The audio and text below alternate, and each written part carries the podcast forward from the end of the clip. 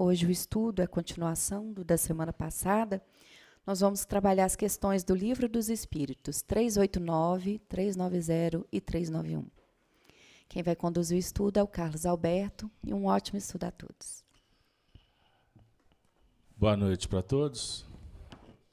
Sejam todos bem-vindos ao nosso espaço de convivência, à nossa casa querida, a Casa de Kardec, Amélie Boudet, a FIAC Minas, que estamos caminhando aí para abril, aonde vamos comemorar 12 anos de fundação, que a gente possa mais uma vez aproveitar o que de melhor a espiritualidade tem a nos oferecer nessa noite e que possamos estar sintonizados para recolher os elementos que precisamos, sob o ponto de vista da orientação, do consolo, como também daquela medicação que podemos estar necessitados. Que o intercâmbio com os espíritos amigos favoreça para que a gente amplie a nossa esperança e o nosso desejo de aprender para servir cada vez melhor. Abraçamos a todos os nossos amigos web que nos acompanham dos seus lares, pelo canal Gênesis, YouTube, Rede Amigo Espírita, no canal internacional e depois o vídeo estará disponível no canal principal. Os amigos da Rádio Brasil Espírita de Maceió. Pois bem, o tema de hoje é, como sempre, reserva para nós é, muitos desafios. E nós vamos é, procurar fazer uma conexão rápida com a semana passada. Nós trabalhamos às quintas-feiras com o estudo do Livro dos Espíritos, como todos sabem, que é a obra básica da doutrina espírita. Livro que é dividido em quatro partes, estamos trabalhando a segunda no tópico, no capítulo 7, no tópico simpatias e antipatias terrenas. Na última semana nós trabalhamos a questão 386 até 388, que trata das, das simpatias. Vocês estão lembrados? Pois bem, quem não veio, não tem problema. A gente vai. A gente faz um, um passeio breve no tema da última semana. Né, Bárbara? Você tem algo a dizer? Você olhou para cá? Tem não? Pois bem. Então, nós vamos entrar direto na questão 389. Vou pedir a Bárbara para fazer a leitura para nós. E aí a gente vai. É, vamos dialogando à medida em que a leitura for acontecendo. Questão 389. Pergunta: E a repulsão instintiva que experimenta por algumas pessoas de onde se origina? Resposta: São espíritos antipáticos que se adivinham e reconhecem, sem se falarem. Na tradução que está disponível para vocês está assim: de onde provém? É só um ajuste de tradução. De onde provém a repulsa instintiva que sentimos por algumas pessoas à primeira vista? Resposta: espíritos antipáticos que se adivinham e se reconhecem sem se falarem. Está correta agora a tradução, Bárbara? Então, faça a leitura da 390.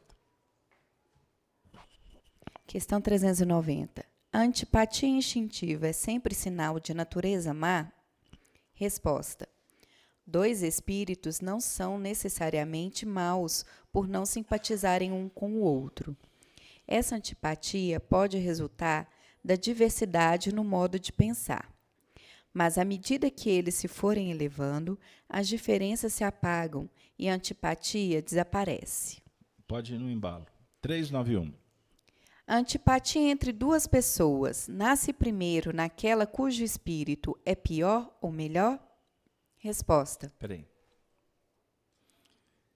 Leia pausadamente a pergunta. A antipatia entre duas pessoas nasce primeiro naquela cujo espírito é pior ou melhor? Nasce primeiro na que é pior ou melhor. Porque é muito acelerado, a gente no subjetivo a gente pode não pegar. Agora você pode ler a resposta. Em ambas, mas as causas e os efeitos são diferentes. Um espírito mau antipatiza com qualquer um que o possa julgar ou desmascarar. Ao ver pela primeira vez uma pessoa, logo sabe que vai ser censurado. Seu afastamento dessa pessoa se transforma em ódio, em inveja e lhe inspira o desejo de praticar o mal. O bom espírito sente repulsão pelo mal, por saber que este não o compreenderá e porque não compartilham dos mesmos sentimentos. Porém, seguro de sua superioridade, não alimenta ódio nem inveja contra o outro. Contenta-se em evitá-lo e lastimá-lo. Muito obrigado.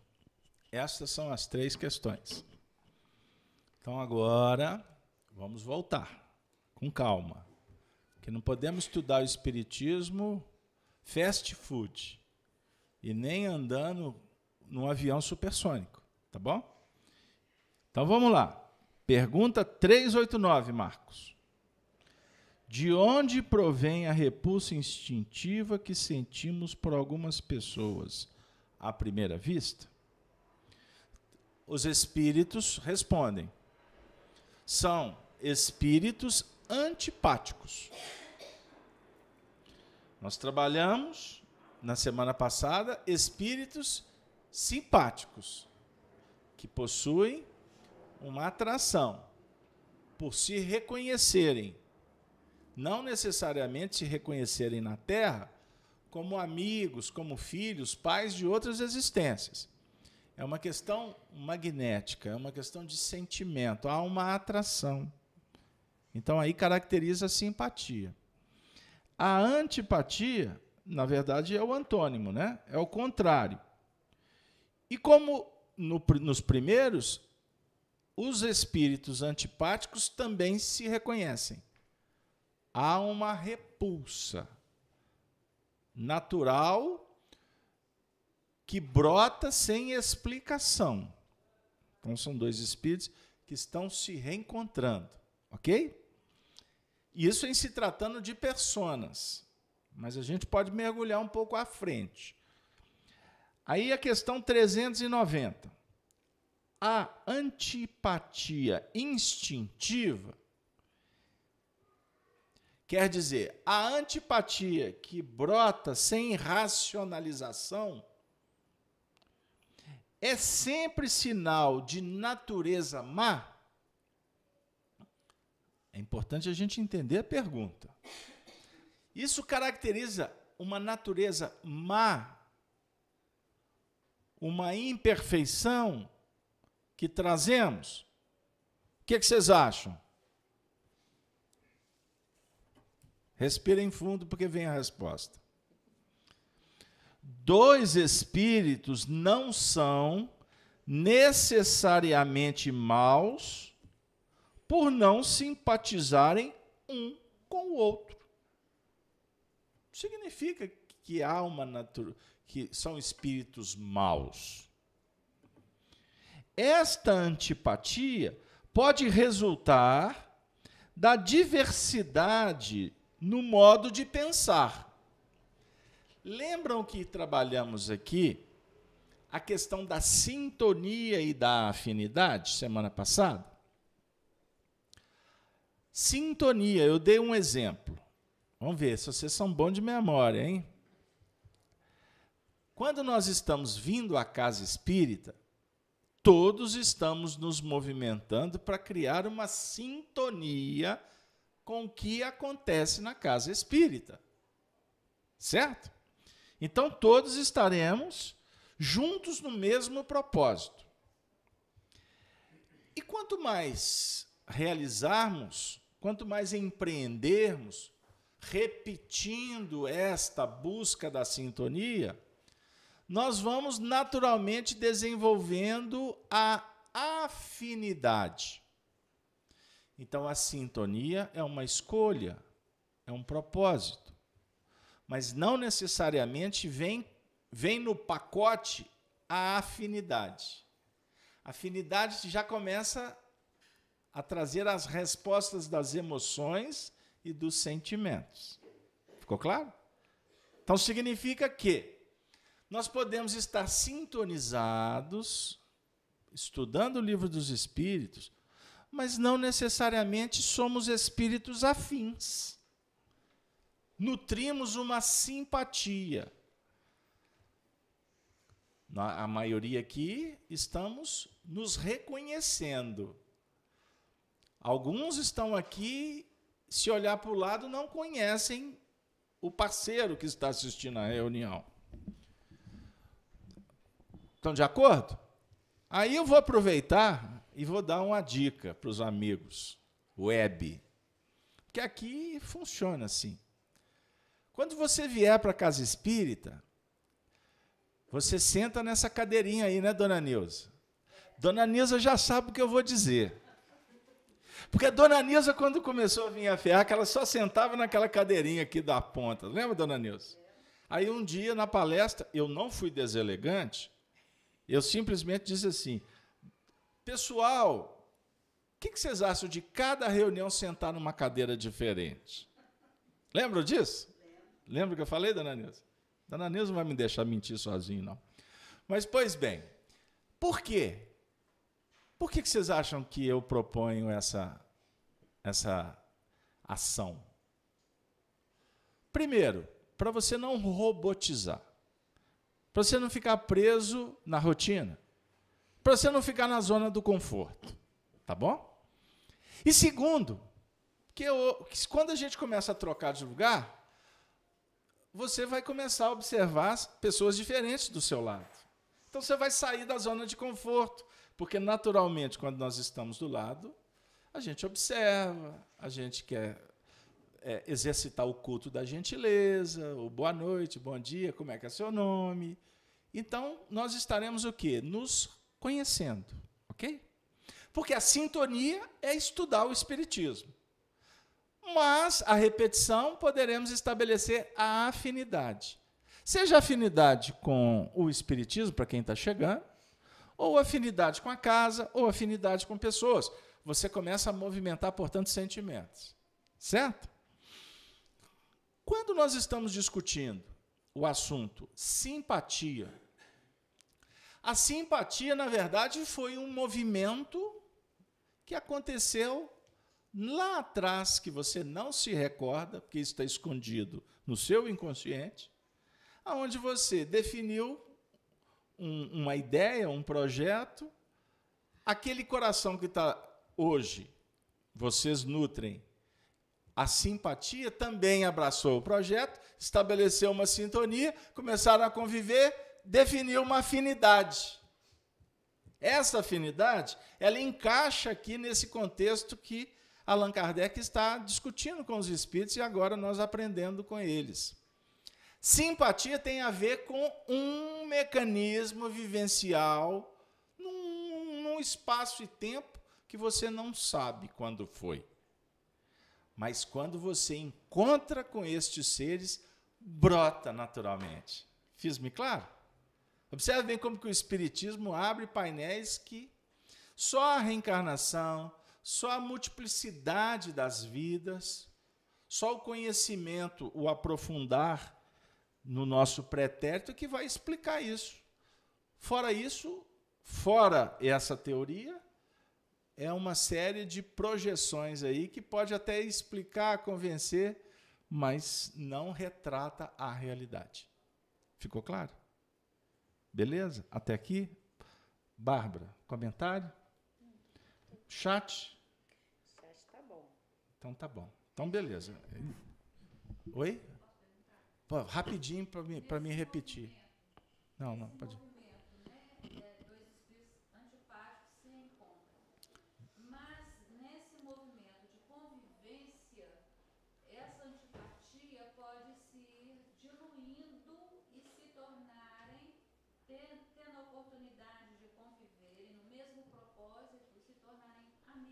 Sem dúvida. Com a convivência, o que é antipatia pode ser convertido.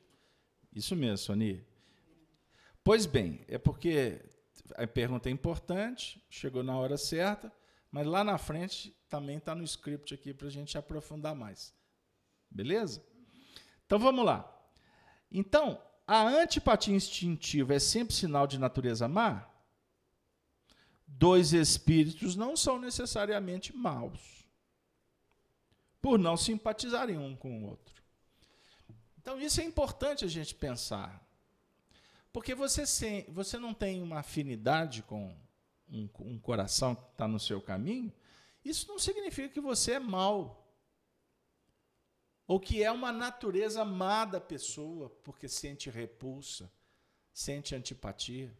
Isso não está definindo que é um espírito atrasado, que é um espírito mau. Mas isso define um aspecto que está se manifestando com um propósito. Portanto, se está manifestando, é para ser trabalhado. Em alguns lances, se é nesse, nesse campo de aversão, o convite é para se pensar numa maneira de mudar o painel, como a Sony acabou de colocar. É possível reverter? É possível mudar isso? Não só é possível, como é necessário, fundamental. Só que tem um detalhe, né? Como é um, uma manifestação que está bem arraigada, você não vai resolver isso de uma hora para outra. É necessário o esforço, o investimento no projeto. Certinho? Mas o que importa até aqui é, dizer: isso não define que o espírito é mau. Tá bom? Então precisa de sofrer. Deixa eu tirar a culpa. Vamos lá. Essa antipatia pode resultar da diversidade no modo de pensar. Mas à medida em que eles se forem elevando, as diferenças se apagam e a antipatia desaparece. Então vamos voltar? Esse é o tópico. A Sony captou direitinho aqui o conteúdo. A antipatia pode resultar da diversidade do modo de pensar porque a pessoa pensa diferente, você pode começar a nutrir a antipatia. Ah, eu gosto do vermelho, ela gosta do azul. Eu gosto do dia, ela gosta da noite. Já é suficiente para começar a alimentar a versão. Certo? Então, é, à medida em que vai se modificando o modo de pensar, as diferenças vão se apagando e, portanto, a, a antipatia desaparece. Ficou claro, Bárbara? Então, temos que pensar na mudança primeira sob o ponto de vista da mente, da maneira de pensar. Porque você modificando o modus operandi da mente, por consequência, você pode resolver muitos dramas do caminho. Bárbara, leia a questão é, 391. A antipatia entre duas pessoas nasce primeiro naquela cujo espírito é pior ou melhor? Opa! Agora ficou bom. A antipatia nasce primeiro naquele espírito pior ou melhor? O que, que vocês acham? Ah, todo mundo vai falar que é no melhor, não é? Ou que é do pior? O que, que o pessoal vai responder, Bárbara? Os web amigos. Bárbara, responda por eles, Bárbara. Você é a médium. Em ambas. Em ambas? em ambas. Ah, então pode trazer a resposta como um todo. Em ambas, mas as causas e os efeitos são diferentes. Um espírito mau antipatiza com qualquer um que possa julgar ou desmascarar. Comenta. Bom, o espírito ainda que está no trabalho da evolução e que ainda tem esses desafios do, do, ego, da vaidade, é muito fácil sentir essa antipatia quando ele encontra aquilo que vai derrubar essas, essas virtudes que nele ainda não foram trabalhadas. Então é mais fácil você negar aquilo que vai contra a sua tendência. Então é um espírito mau, ele a antipatia inicial vai ser essa.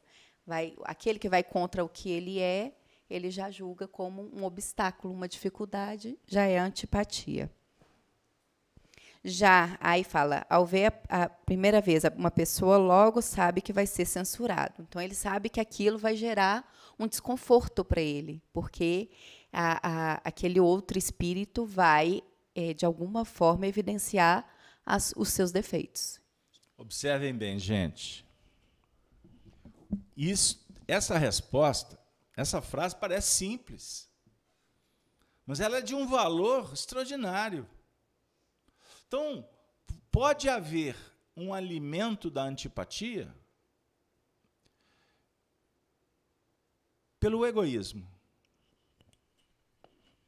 que caracteriza o nosso, o, o, as nossas imperfeições, porque o egoísmo é a base das imperfeições. O egoísmo ele fomenta a teoria da separatividade. Guardem isso. Separatividade tem a ver com, com o egoísmo. Violência tem a ver com egoísmo. Maledicência tem a ver com egoísmo. Rancor tem a ver com egoísmo. Né? Usura tem a ver com egoísmo. Aí é lógico, né, Casalberto? Ele só pensa no bolso, né? não, é só, não é só no plano material. Você pode ser usurário sobre outros aspectos psicológicos, emocionais, etc. Enfim, o egoísmo, ele, ele caracteriza então o interesse pessoal fechado. O interesse pessoal que macula a alma, que traz desconforto. Pois bem, as manifestações contrárias ao egoísmo para não dizer que o egoísmo é que é a manifestação contrária à harmonia cósmica. Quer que repete? A harmonia do universo é regida por uma lei natural chamada progresso. Ok?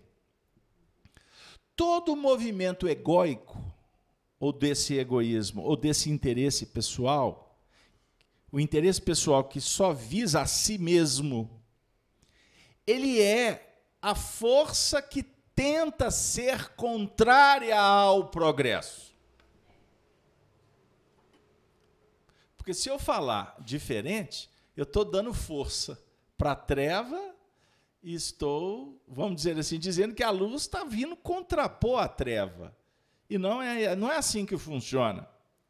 Na verdade, o universo, as suas leis, são perfeitas, porque são leis naturais, portanto, divinas. Toda lei divina é perfeita. Certinho? O que vai contra é imperfeito.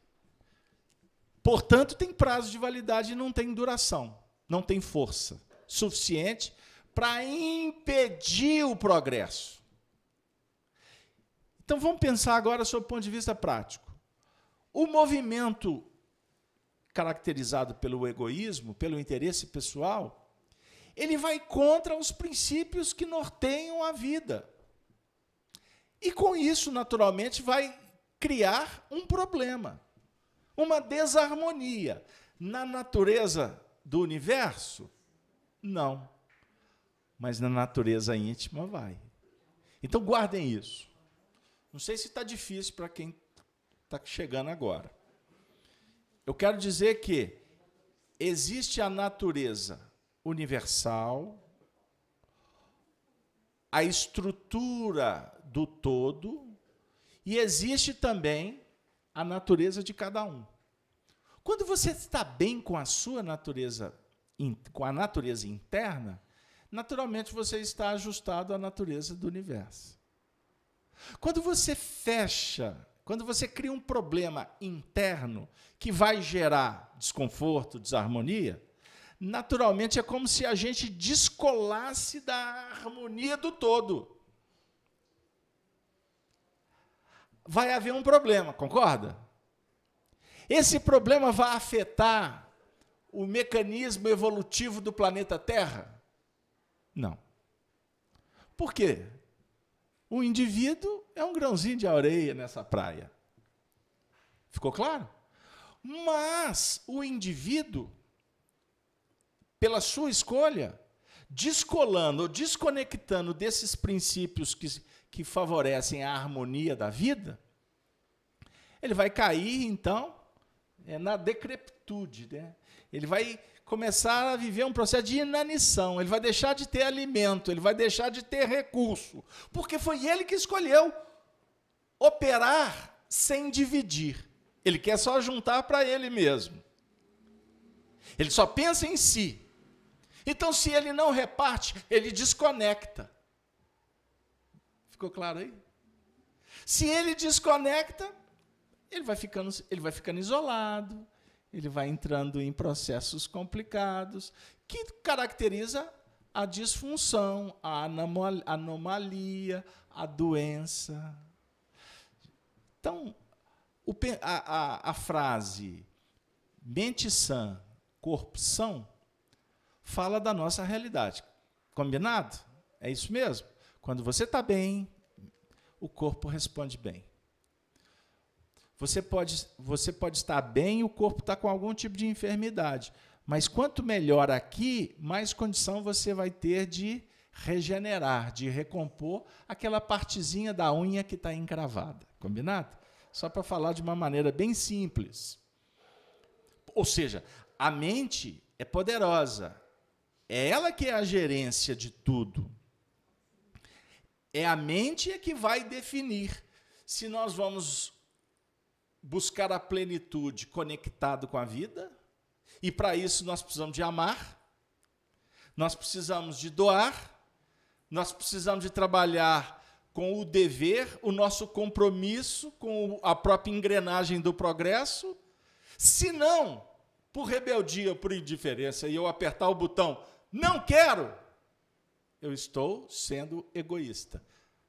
Por quê? o seu progresso, ele influencia também no progresso. Quem está do seu lado? Eu não estou falando do, universo, da natureza.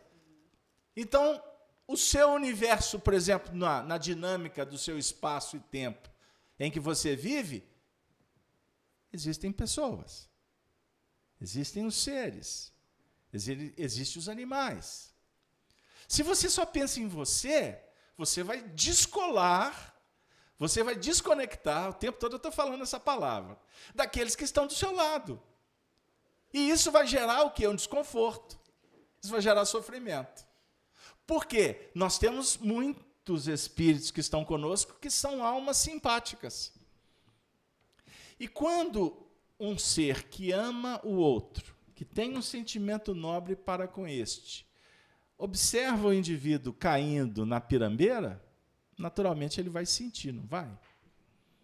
Então, ou seja, as escolhas egoístas, esse mundo fechadinho que é do interesse pessoal, que ele é ilusório, que é uma bolha que a gente vai frequentar ali, naturalmente ele nos desvincula do processo do crescimento pessoal e, naturalmente, da contribuição que nós podemos dar com aqueles que estão do nosso lado.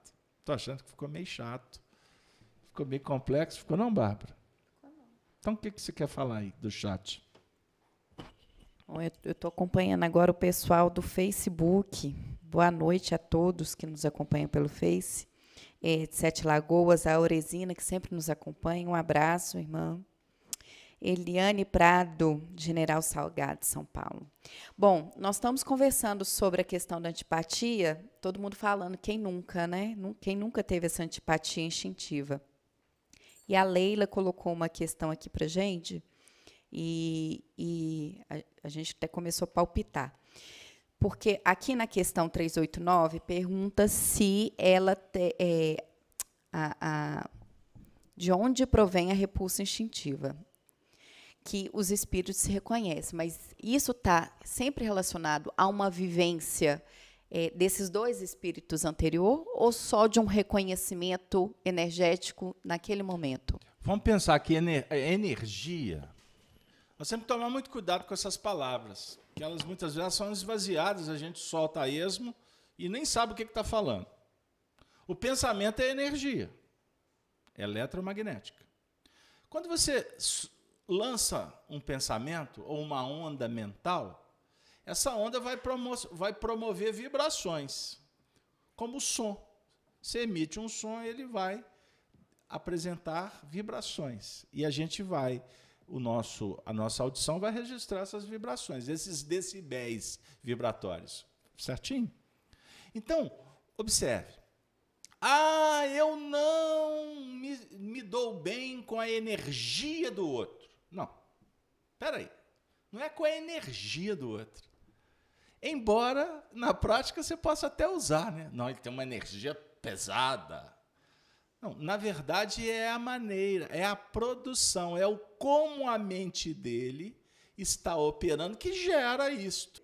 Então você vai ser impactado com a cor da camisa, com o aroma, o perfume, certo? Com você vai ser tocado pela sensibilidade do que está chegando em você. Nesse momento, qual que é o papel nosso? A mente nossa, instintiva, como uma antena, ela recebe, ela transcodifica uhum. e ela dá um sinal. Opa, chegou aqui uma boa notícia. Opa, chegou aqui uma má notícia. Certo? Então, o interessante é a gente pensar o seguinte, que a antipatia, ela pode ter a ver com um pensamento que está sendo gerado naquele instante,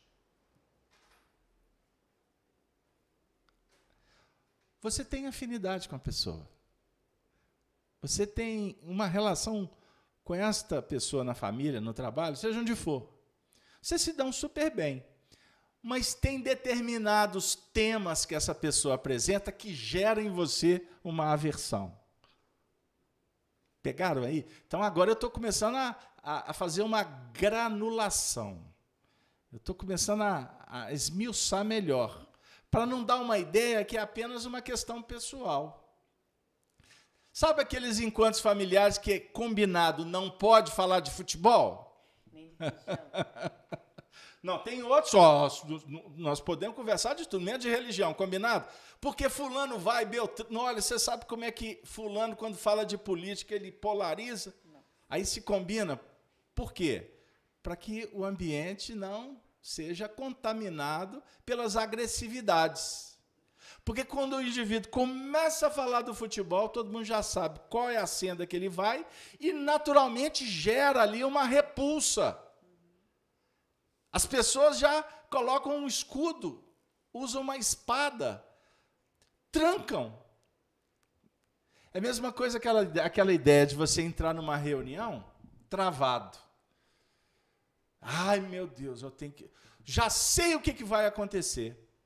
Nossa, Fulano vai. Aí a gente já entra alimentando a repulsa, alimentando essa aversão. Então aí não é uma antipatia instintiva, natural, de uma vida passada, de muitas experiências que hoje, na verdade, só de encontrar dá, dá atrito.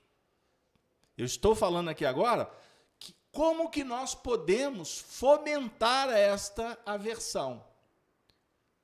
Observe o que acontece nos relacionamentos de longa duração.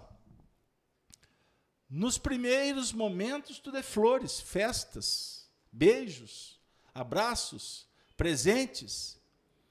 O que, que geralmente acontece nesse nosso mundo do interesse pessoal, imediatista, materialista, sensualista, da ganância do poder. Chega-se um tempo em que para de se alimentar a simpatia, porque alguém mudou de posição. Aí cria-se um movimento de repulsão. Che pode chegar numa, numa via, numa via complicada e sem retorno, quando parte-se para atitudes extremas. Violência, é, contaminação de grupos, articulação para rejeição, para tirar o indivíduo do painel. Entenderam?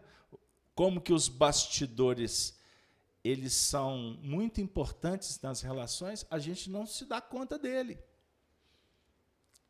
Sabe aquele grupo que, que existem aquelas fomentações da intriga?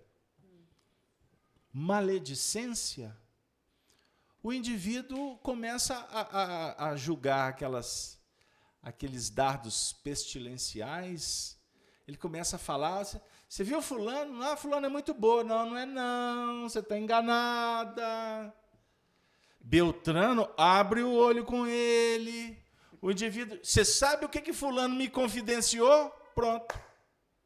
Já escutaram coisas parecidas?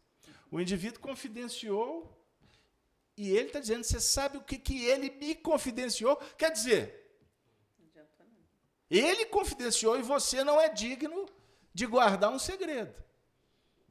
Aí tem até aquela brincadeira, né? Eu não posso perder a viagem, né? O indivíduo chegou para o Tancredo Neves, né? o ex-político, né? hoje no mundo espiritual, e falou assim: Ó, doutor Tancredo, eu, queria, eu tenho uma coisa para contar para o senhor, mas, tem que, mas é um segredo, e o senhor tem que. É, é, senhor tem que fazer um pacto comigo que o senhor não vai contar para ninguém. Ele falou assim: não, não, peraí, não vou fazer trato nenhum com você, não. Por quê? Se você não consegue segurar o seu segredo, eu é que vou dar conta? Não. Então, se me contar, eu vou pôr para frente. Pelo menos foi honesto, né? Ele foi sincero. Mas vamos lá comportamentos grupais, comportamento social. Muitas vezes é, é, cria-se aversões, antipatias, guerras, por conta dessas maneiras de você minar e gerar é, situações muito complexas. Agora, Bárbara, você estava na, na, na metade da questão, e aqui vem dizer o seguinte: que ao ver pela primeira vez uma pessoa, logo sabe que vai ser censurado. Então, o egoísta, quando ele identifica uma ameaça, ele sai é, com, a, com, a, com as espadas na mão, não é? Com medo, com medo de ser, portanto, censurado.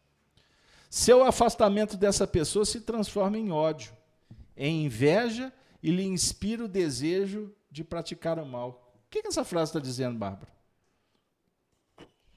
Eu acho que você ilustrou muito bem. A pessoa sai armada e, e aí, para ela não é, entrar num, num desequilíbrio de poder ter que rever o seu comportamento, ela vai tentar banir esse, essa energia que está vindo. Então, ela vai tentar, de alguma forma, fazer com que o outro espírito é, entre no, no. Como é que eu falo? na vibração. No, é como se ela puxasse esse outro espírito na mesma vibração dela. Isso aí. Então, o bom espírito sente repulsão pelo mal, por saber que este não o compreenderá e porque não compartilham dos mesmos sentimentos. Porém, seguro de sua superioridade, não alimenta ódio. Então, o que, que os espíritos estão dizendo? que quando há uma condição, aqui ele está colocando como espírito mal, né? ou como há, quando há a imperfeição, que o, que o indivíduo, por exemplo, percebe que ele vai ser então descoberto, desmascarado. desmascarado, então ele cria o campo magnético protetor. Sob o ponto de vista do ódio, da inveja, do medo. Medo, ódio e inveja. Certo? Quando a situação é inversa, por exemplo, vamos, vamos trazer para o mundo íntimo. Você, na, na sua intimidade, identifica uma coisa que não é boa, que está vindo de um coração. E você, com a condição de compreender o fenômeno, você pode até ter aversão. Mas você começa a trabalhar de forma a não ter aversão à pessoa, mas o que ela está fazendo. Certo? E ao mesmo tempo, por estar buscando uma sintonia elevada, ao invés de ter ódio, inveja, medo, é como se o, o, o mecanismo de contra-atacar é seja outro. Oração, or, vigilância, benevolência e indulgência. Quando se opera com caridade para com essas adversidades, o bem vence. Ficou claro? Quando não, quando é o contrário, o mal costuma a sobrepor, porque do lado de lá não há um entendimento de que esse processo ele está caracterizado por uma enfermidade, por uma deformação de caráter, por um problema moral, por uma imperfeição daquele que está vibrando essa faixa. Ficou claro para vocês aí atrás? O assunto não é simples, não. Porque a gente vive, Rodrigo, o tempo todo lidando com essas questões.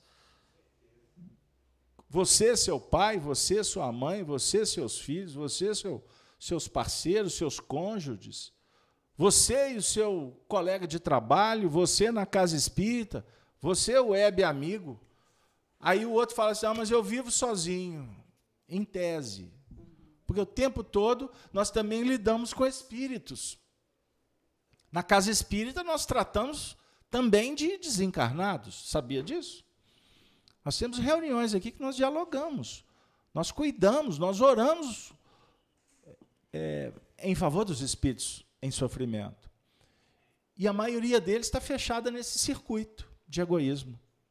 Imagine um indivíduo que se sente prejudicado por alguém. Ele desencarna. E aquele que supostamente o prejudicou, ou prejudicou o seu caminhar evolutivo, ele o descobre. Ele está encarnado, por exemplo. Muitos desses espíritos passam a entrar numa faixa de ódio, de intolerância, de vingança. Então, gente, isso, o assunto é muito complexo e a gente tem que ir devagar. E por isso é que eu gosto de dar muitos exemplos, até seguindo uma orientação do, do nosso próprio Kardec, que o Espiritismo, se ele não for prático, ele perde o sentido. Então nós temos que trazer o Espiritismo para o dia a dia. Porque o Espiritismo não é uma seita comum e popular. Só uma informação, tá? O Espiritismo não é uma religião como outras. Porque o Espiritismo, inclusive, não veio disputar espaço com religião nenhuma. Uma proposta filosófica. Que ele tem sim um laboratório, que é o Centro Espírita, que somos nós, os espíritos, espíritas, que estamos tentando pôr em prática a duras penas. Mas aqui não tem chefe, aqui não tem sacerdote, aqui ninguém. Aliás, a gente é que tem que pôr. Dar torta aí, viu, galera? Precisa ajudar a gente aí. Tô brincando, viu? Mas é, ou seja, o espiritismo é um ambiente de diálogo. Ele nasceu do iluminismo, do renascentismo. O Espiritismo, portanto, propõe um diálogo fraterno, igualitário. Ninguém aqui é diferente sob o ponto de vista de filhos de Deus. Nós temos diferenças e graças a Deus. Você pensa diferente de qualquer um aqui, porque você é uma individualidade. A igualdade, que muitas vezes nas lutas sociais querem forçar para que todo mundo seja igual, para que todo mundo use a mesma roupa, tenha o mesmo carro e more na mesma em casas parecidas, isso é uma teoria que já ficou há dois séculos atrás, porque ela não tem lógica nenhuma. A justiça social é a justiça de, justiça de oportunidades, mas a cada um segundo as suas obras. Portanto, existe um processo chamado meritocracia. Ah, mas aí vem os discursos, né? Mas fulano não teve oportunidade, como é que vai se discutir a meritocracia? Ah, meu amigo, mas aí nós vamos discutir outra questão. Porque a evolução ou o compromisso espiritual do indivíduo vai definir as diferenças sociais também. Então tem muitos espíritos nesse mundo de crise. Olha o que eu vou dizer. E falo isso com muito carinho, porque a gente está vivendo isso na pele. Deixa eu ir, já que eu falei de justiça social ou de descompensação econômica. Nós temos no Brasil 12 milhões de desempregados. 30 milhões que vivem na miséria. Ok. E o ideal é que todo mundo tivesse dignidade, condições de vida, certo? Só que existe um processo chamado progresso compromisso, responsabilidade, dedicação, esforço, escola, estudo, educação. E esse mecanismo envolve 200 milhões de pessoas. Cada indivíduo desses 200 milhões de habitantes do nosso Brasil traz consigo um compromisso espiritual, mediante o seu aprendizado, a sua bagagem e a sua luta necessária para se soerguer, reparar, sobre vários pontos de vista. Começa pelo seu compromisso consigo mesmo, compreender a importância da vida, do diálogo consigo mesmo, com Deus que está dentro, não está fora. Mas também nós temos que trabalhar no sentido de nos envolver com a sociedade. Então você tem família. E nessa família existe almas afins, almas mais ou menos afins e almas que são adversárias. Tá certo? Aí você vai ter que relacionar com num universo de diversidades. Aí existe um mecanismo que é o lugar que foi escolhido para você reencarnar. Foi no palácio ou foi na tapera? Foi num ambiente que favorece ou num ambiente que não favorece?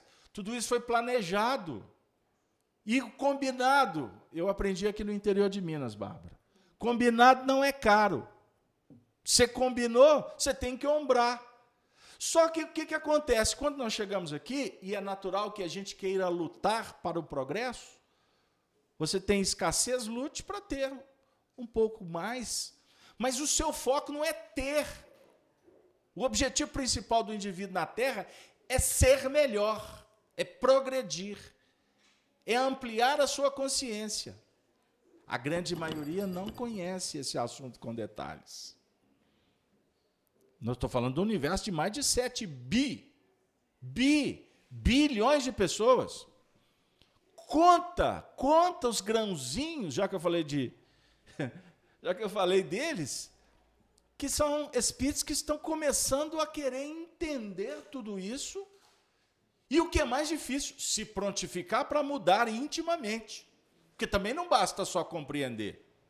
Se eu for num universo pequenininho de habitantes do planeta, que pode girar em torno de alguns milhões, poucos milhões que são espíritas, que estão bebendo numa fonte que não existe igual, em termos de profundidade e de extensão, não existe. Mas no meio, no universo espírita, talvez, talvez o mundo espiritual pode catalogar pouquíssimos que estão realmente dispostos a, a traduzir o pensamento, a filosofia na vivência estão dispostos, querem, estão dando a vida para serem melhores. Porque normalmente a gente vamos tergiversar. Ah, depois eu faço. Ou então vem no centro espírita, é um discurso belíssimo. Não é? Convivência, assim que você olha, é um anjo. Mas chega na sociedade e é um egoísta fechado para qualquer possibilidade de ajudar o outro. E quando ajuda, cobra. Se faz alguma coisa, está vendo o que, que eu fiz? Isso é uma aberração, é uma contradição. Mas a gente faz isso por quê? Porque somos incipientes. Somos crianças espirituais. Então não tem, não tem aqui ideia condenatória. Cap, captaram? Porque existe uma classificação nessa sociedade espíritos que já estão lá na vanguarda, espíritos, a grande maioria, medianos, mas existem espíritos que são infantis. Eu comentei aqui semana passada, na quinta-feira, até me referindo ao carnaval que tinha passado, né, que você vê milhões de pessoas na rua, Belo Horizonte está batendo recorde.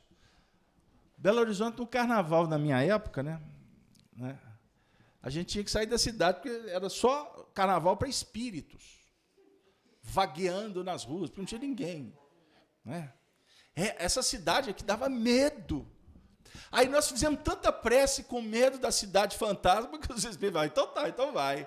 Hoje tem 5 milhões de pessoas na rua, bloco para tudo quanto é tipo, jeito, lugar, hora. Tem bloco de manhã, de tarde, de noite, de madrugada. É uma festa essa cidade, não é? E aí o pessoal comentando, pô, mas você vê cada coisa. Hoje eu conversando com o meu médico, ele falando assim, eu vi coisas quando eu só passei por um bloco, que eu errei o caminho, caí lá no olho do furacão, aí com o carro fiquei agarrado uma hora e meia no trânsito fiquei vendo cenas, eu falei assim, Jesus, este é o mundo que eu vivo. Eu não estou entendendo absolutamente nada. Aí a gente dialogava aqui o seguinte, porque se reúne grupos, grupos afins que vão pelos milhões pelas ruas. Então você tem desde aquelas pessoas que estão. Taranana, eu contei essa história, estou repetindo, hein? Velhice é uma beleza. Aí está lá no taranana, o teu cabelo não nega. Sabe, pulando aquele carnavalzinho ali do, do, do, do, do clube que ficava rodando de um lado para o outro, com a maior naturalidade, com a maior simplicidade, sem mal nenhum. É? Existem talvez milhões de pessoas que estavam assim, na brincadeira supernatural, pura, sem problema nenhum. Precisam da tertúlia, do entretenimento. Tertúlia é ótimo, hein? Do entretenimento. Mas existem também milhões que utilizam aquele mecanismo para pôr para fora o quê? O que eles colocam para fora o ano inteiro. Não é porque só é o carnaval, porque ali está concentrado. Ali é um processo em que se reúne pessoas que fazem, que praticam o que, o que estão praticando o ano todo. Mas ali são quatro dias, e aí fica quatro dias, e tomara que não acabe. Né? E graças a Deus tem a Bahia, né? que começa meses antes, com todo carinho, né? com todo respeito. Mas a gente, aí a sociedade moralista fala assim: nossa, mas o mundo está. Ou, oh, carnaval só está contando o que, que acontece durante o ano inteiro no, em vários lugares. Existem grupos afins que se reúnem para práticas que têm a ver com o seu modus operandi.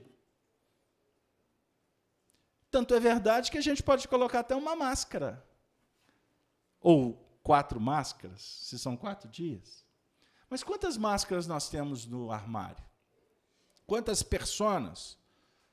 Que nós cultivamos sem colocá-las no seu sentido prático, mas sobre a ótica filosófica, a gente coloca máscaras de prepotência, de arrogância, é? de pseudo-sábios, de donos da verdade, são máscaras que vão cair. Ou máscaras da violência, da indiferença, a máscara enfim, você pode listar aí e vai dar uma lista boa. Uma lista grande. Essas máscaras, elas existem porque nós acreditamos nela. Elas são virtuais, não é? Estão no armário? Estão no seu armário mental. Mas como é que tu vai começar a desarticular isso? A partir do momento que você começar a criar um movimento em que haverá uma ressignificação da sua trajetória, da sua vida. É quando a gente começa a perceber que nem sempre o que a gente busca é o que vai realmente nos trazer felicidade.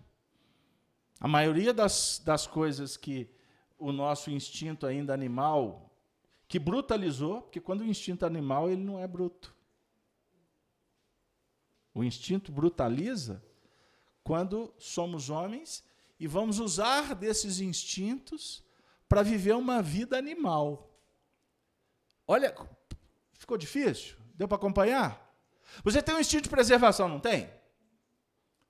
O instinto de preservação vai garantir, vai te impulsionar para você buscar conforto, é, aquecer no frio, não é? É, buscar arejar no calor. Isso tudo tem a ver com o seu modus operandi da adequação se alimentar devidamente. É? Sabe aquela sua cachorrinha que você fica olhando para ela o dia inteiro, vendo quanto que ela está comendo? Aí muitas vezes ela é uma grande matrona, né? inclusive para as cachorrinhas. Aí faz até consulta com o veterinário. Minha cachorrinha não está comendo. Quando que ela comeu, minha senhora? Ah, foi só ontem à noite. Eu falei, olha, é o suficiente. Ela não tem que se alimentar três vezes por dia, como vós me ser. O animal vai se alimentar de acordo com a necessidade. Pergunta você. E tu? É só para se alimentar? ou para se, né, se, se banhar de prazer numa mesa lauta. Captaram? Olha como é que o assunto começa a ficar chato, não fica? Você deve olhar para mim e falar assim: nossa, assim, ainda bem que eu não sou filha daquele moço, que ele é chato demais. A minha filha fala isso. Meu pai é muito chato. Ah, eu contei a história do Minutos. Posso contar essa, essa, essa inconfidência? Eu posto nos grupos né, os Minutos de Sabedoria toda manhã, quando, eu, quando dá. Né? Aí eu coloco aqueles textos bonitinhos do Pastorino, aí eu disparo para centenas de pessoas. É, tem muita gente que gosta, uma leitura assim reflexiva. Tá, tá, tá. Aí, beleza. Aí, quando eu começo a conversar com a minha filha, assim, lá vem os minutos de Carlos Alberto. Porque tem do Carlos Pastorino e tem do Carlos Alberto, só que o meu. Pegaram aí? Não é fácil, não. Mas então, meu amigo, vamos pensar o seguinte: quando a gente perde para o prazer, na verdade, nós estamos deixando de administrar. Porque o animal, o animal se dá bem. Ele vai se alimentar e vai procriar no ciclo, na hora, de acordo com a necessidade. O homem não. O homem busca no que antes foi um prazer, que ela seria um ingrediente para que ele pudesse conservar, ele busca se apoiar apenas nesse prazer. E aí a gente vai se embrutecendo. Ficou claro isso, gente? Por favor, isso é importante. Não olhem para o animal e digam que ele é bruto, porque ele vive sob o guante do instinto. Eu estou me referindo ao homem que volta no tempo para se brutalizar. É nesse sentido. Então, com isso, nós vamos criando os problemas.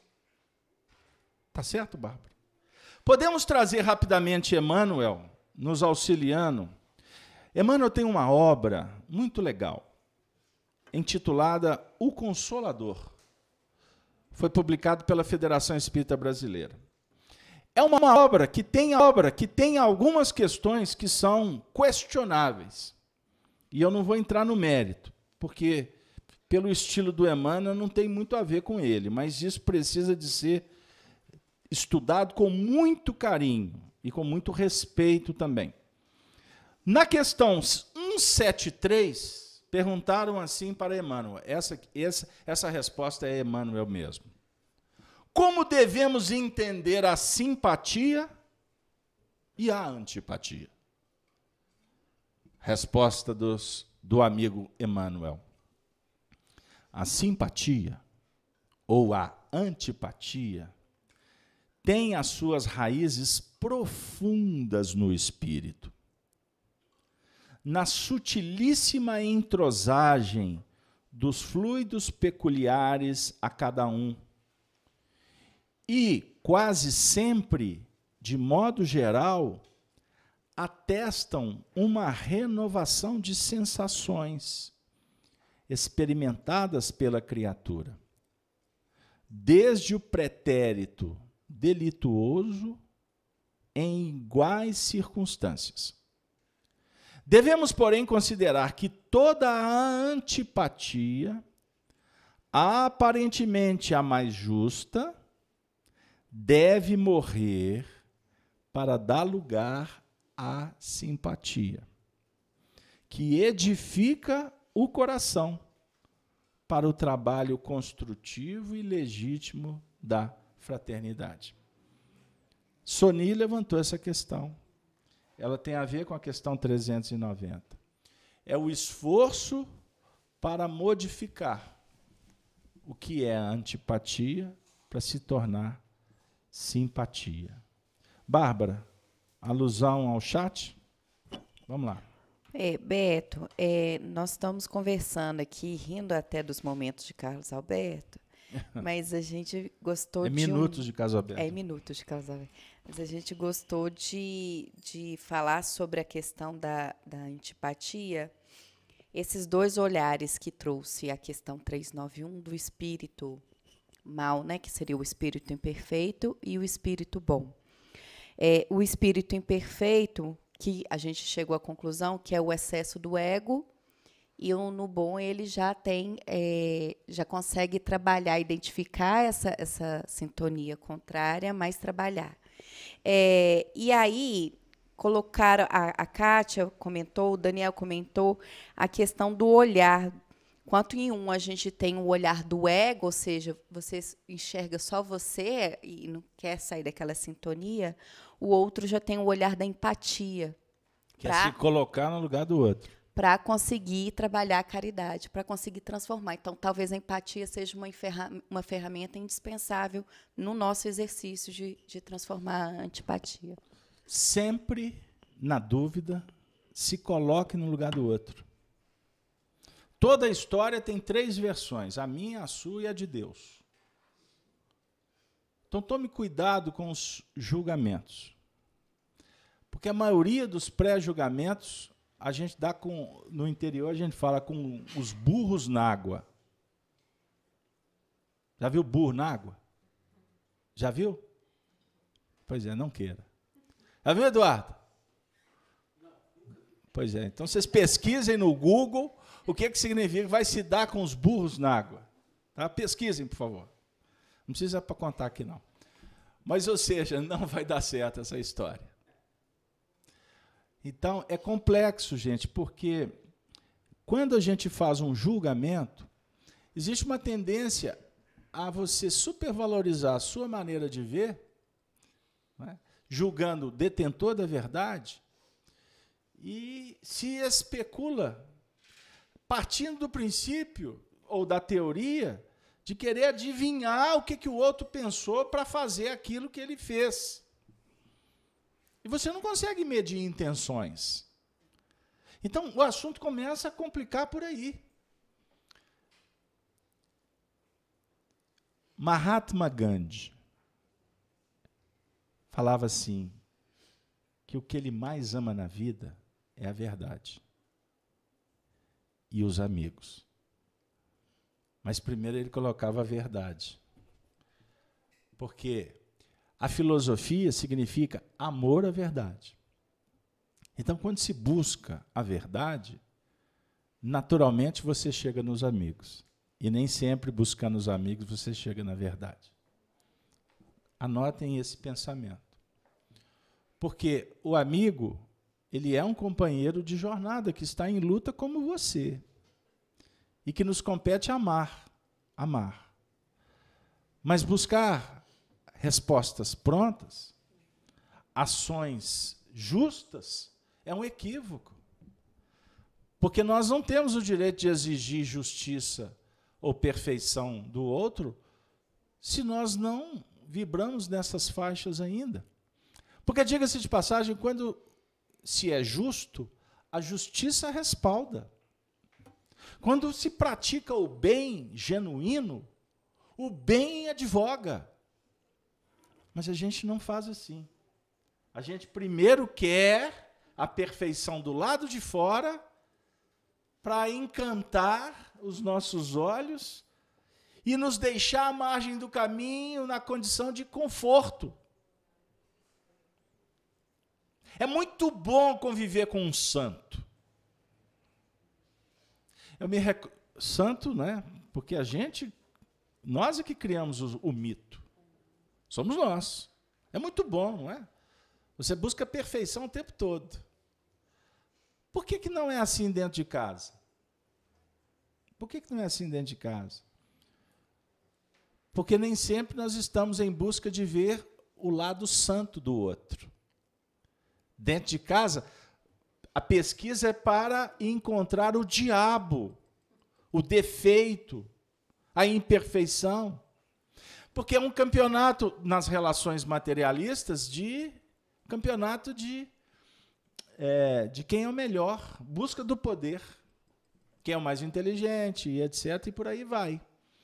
E se você quer supremacia, você tenta encontrar os pontos fracos do outro. Então você fica na artilharia pesada, nas menor, nas, no, no, qualquer deslize é suficiente para se julgar pedra para se crucificar o indivíduo. Gente, qualquer semelhança com a vida de vocês não é mera coincidência, porque é assim que acontece com todos nós. Sem perceber, você está em busca do acusar, do, do, do enjaular a pessoa, de criar cárcere. Você faz isso. Aí, quando o outro faz, você se sente a, a vítima. Porque psicologicamente, a tendência é a vitimização quando infantis. À medida em que nós vamos criando um pouco mais de consciência, tudo que você não, não alimenta é a vitimização. Observe os quadros psiquiátricos. Hein, Eduardo? Nos consultórios. Vai fazer análise. Talvez o percentual, eu não, eu não sou da área, mas eu vou chutar. Talvez o percentual mais expressivo de quem entra no consultório são vítimas. Raríssimos são os protagonistas. Eles estão sofrendo porque não merecem, porque são perseguidos, porque a sociedade é injusta, porque o político não serve, é? porque o euro está alto. Nós temos justificativa para tudo. E, aliás, tem um pensamento que é muito interessante, que quem justifica não explica. A gente fica longe da causa do processo. Aí entra nas terapêuticas e cada vez mais competentes que vão ajudar os indivíduos a, a mergulhar num plano psicológico de consciência. O ramo da psicologia que leva o indivíduo ao estudo de si mesmo, das suas emoções, procurando as causas e assumindo responsabilidades morais. Responsabilidade moral, porque tem ramo da, da ciência que não trabalha o campo moral. Se não entendermos a importância de abraçar o dever, de trabalhar virtudes, as terapêuticas serão lusco-fusco, atendem por um tempo, mas não auxiliam o indivíduo a se conscientizar, a se descobrir como um ser que veio ao mundo para progredir e se libertar das questões do mundo. O indivíduo vai fazer a terapia mas no fundo, no fundo, ele quer continuar com a mesma vidinha. Aí costuma, né, por uma questão até de outras intenções, mantê-lo no consultório muito tempo, porque pode ser até vantajoso. Então, reflitamos que a antipatia gera ofensas e nós não podemos alimentar nenhuma delas. Eu vou trazer um pequeno trecho para a gente concluir o trabalho, que está no livro Evangelho e Saúde. Muito interessante essa obra. Eduardo, eu quero conversar com você sobre, tá? De Wilson Lopes. Tem no capítulo 11, intitulado Por que não revidar as ofensas? Eu vou ler um pequeno trecho, porque é super didático e aí vai ajudar a gente a, a pensar no, no, na medicação, na terapêutica que nós podemos elencar. O melhor ensinamento. Então Simão Pedro, que tinha uma espada, puxou da mesma e feriu o servidor do sumo sacerdote, amputando-lhe a orelha direita. O nome do servidor era Malco. Embainha tua espada, disse Jesus a Pedro. Deixarei acaso de beber o cálice que o Pai me deu? O autor diz assim: o melhor ensinamento não é transmitido nos livros nem em salas de aulas, mas sim pelo exemplo, como fez Jesus em Mateus 5,39. Eu, porém, vos digo: não resistais ao mal. A quem te bater na face direita, apresenta também a outra. Jesus ensinou a não combater o mal com o mal, através do exemplo de Pedro. Ele mostrou ao apóstolo a necessidade de manter o equilíbrio, mesmo diante da desarmonia alheia. De novo, voltamos ao eixo central de nossa tese, o amor.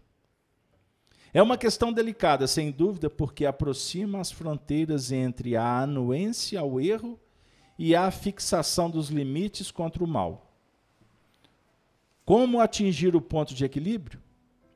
Em primeiro lugar, entendendo que a fraternidade e compreensão não devem ser vistas como sintoma de covardia moral ou de fragilidade, mas como elementos de força. Em segundo, compreendendo que Jesus orienta, como princípio, a não reagir na mesma faixa de vibrações de baixa frequência, pois toda agressão é resultante de um desequilíbrio. Bem, o que fazer então? Pois ainda vivemos em um planeta assaltado pela violência? Não podemos nos acomodar às situações que nos contrariam, mas precisamos agir tendo em mente a lição primeira: amar o próximo como a si mesmo. Dar a outra face significa não alimente animosidades. Não se deixe contaminar pelos desequilíbrios dos que o rodeiam. A revolta pura e simples contaminará nosso organismo físico, acarretando enfermidades, tensões e ansiedade. Um, Para encerrar, uma demonstração perfeita da prática dos ensinamentos cristãos está em uma passagem de um padre francês considerado o padroeiro de todos os párocos do mundo. Nome dele? Curadars, que dedicou sua vida ao auxílio aos mais necessitados. Em sua peregrinação para angariar recursos entre os senhores da cidade francesa de Ars, ele recebe um deles. Em vez de uma doação, uma cusparada. Sem desequilibrar-se, seu estado de harmonia interior? O cura respondeu: Recebi o que era destinado a mim. Agora peço um donativo destinado a Deus, a fim de atender aos pobres socorridos pela nossa comunidade. Difícil, não? Estamos certamente muito distantes de tal equilíbrio mas esta deve ser a meta. O padre pediu um donativo, repetindo para quem não acompanhou. Ele recebeu uma cusparada. E ao invés de revidar na mesma frequência, na mesma faixa vibratória, ele limpa o rosto. Humildemente, não é com ironia. Viu, pessoal? A ironia costuma ser pior do que o delito. Porque a ironia fecha o circuito da treva. E é tudo que ela quer. Fomentar ódio com ódio. Guerra por guerra. Ele limpa o rosto e diz: O que eu recebi foi o que eu mereço. Uma cusparada no rosto é um símbolo muito expressivo para a gente analisar. Que caracteriza um ataque à dignidade do sujeito. Frente a frente. A cusparada no rosto, geralmente pega o indivíduo desprevenido, não é? Mas vai lá na essência, mexe com os brios, com o orgulho, com a fibra, com a dignidade, portanto. E o que que Curadares fez? Repito, a cena é marcante e é emocionante. Ele limpa o rosto e diz: Recebi o que eu mereço. E eu posso ainda, ainda um adendo. Me, me, recebi o que eu mereço e preciso. Agora eu vos peço a sua doação para a gente atender aos sofredores. Peço a sua doação a Deus. Ele ia pegar um, uma moeda e dar para Deus, pondo na mão do sacerdote? Embora nos milênios que se foram e outros que virão, sempre em menor escala, sacerdotes fazem isso. Para Deus. Mas o movimento de dar, que não é a moeda, apenas. Porque a moeda é beneficência, que é valiosa em alguns casos. Porque o indivíduo não tem. Mas estou falando do movimento de dar atenção, carinho, amizade. É manifestação de Deus. É a manifestação divina. É a manifestação que harmoniza o ser com o Senhor, com a natureza, com o próximo. Isto é saúde. Isto é equilíbrio. Isto é libertação. Isso é paz. Isso agrega, aproxima, sedimenta, constrói, transforma, regenera. É bênção. É puro, genuíno, autêntico amor, que gera felicidade, que multiplica a caridade.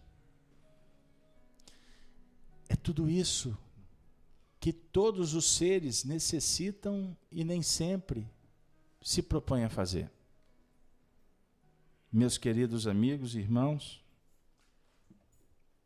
este movimento caracteriza, portanto, a união do ser com Deus ela é gradativa, a própria lei da vida, em todos os setores. A união com Deus é reconhecida à luz divina em todos os ambientes, que aproxima todos os seres, é, que, e que caracteriza a única lei que rege o universo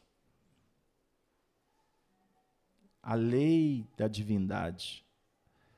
Emmanuel encerra nossa reunião dizendo: das expressões de sexualidade, o amor caminha para o supersexualismo, marchando sempre para as sublimadas emoções da espiritualidade pura, pela renúncia e pelo trabalho santificantes, até alcançar o amor divino, atributo dos seres angélicos, que se edificaram para a união com Deus na execução de seus sagrados desígnios no universo.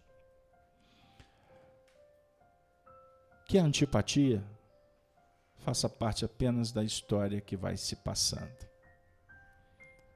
Não permita que ela seja ainda notas que preponderem nos capítulos que iremos escrever no livro da vida daqui para frente. Adversidade, problemas, limites, por certo, precisamos e vamos vencê-los. Busque inspiração, busque ajuda dos benfeitores espirituais, crie a sintonia com Jesus e o seu Evangelho e dê a cada um segundo suas obras. A cada dia basta o seu mal. Siga adiante. Entre tropeços, acertos, quedas, soerga-te sempre e caminhe nessa direção da perfeição. Lembra-te de que o tempo dos homens não é igual ao tempo de Deus. Se tens um compromisso e quer seguir adiante, tenha paciência. E não desista jamais. Mesmo que as trevas, os maus conselhos tentem te desviar do caminho seja vitorioso. Tenha dignidade e nobreza, e serás bem-aventurado um dia. Repito, pode demorar chegar no porto seguro, mas nem, nem sempre aqueles que usam velocidades supersônicas alcançam. Costuma aquele que vai de passo a passo chegar com mais segurança nessa destinação. Porque ele vai com fé, ele vai com sabedoria, ele vai adquirindo experiência e ele vai se tornando um gigante. Não por vaidades ou personas, Porque por onde ele passa, as pegadas têm profundidade e extensão. E estas pegadas se traduzem em generosidade. Os grandes homens da humanidade não foram aqueles que tiveram bens, reconhecimento dos homens. Foram aqueles que deixaram obras suntuosas da generosidade. E a maior pegada de todas é de nosso Senhor Jesus Cristo. E que Ele, nosso amantíssimo Mestre, nos envolva, nos abençoe mais uma vez. E que nós possamos estar em sintonia contigo, Jesus, nessa trajetória bendita que as tuas sacrossantas mãos descerram para que todos nós de mãos dadas possamos percorrer. Que a paz se faça, que o amor seja o nosso combustível e seja a força que nos aproxime de todos os nossos irmãos em humanidade. E encerramos a nossa noite agradecendo a mãe de Jesus, Maria, Rosa Mística de Nazaré, que ela possa estar conosco nos sensibilizando nesse momento tão singular, tão extraordinário da nossa vida. Se conosco, Senhor Jesus, hoje, agora e sempre. Com a saudação dos cristãos dos primeiros tempos, nós encerramos a atividade dessa noite. Ave Cristo. Ave Cristo. Ave Cristo sempre. Boa noite. E assim, desejamos um bom retorno para os vossos lares. Agradecemos ao Beto pelo lindo estudo. Agradecemos a todas as participações, a todos vocês aqui do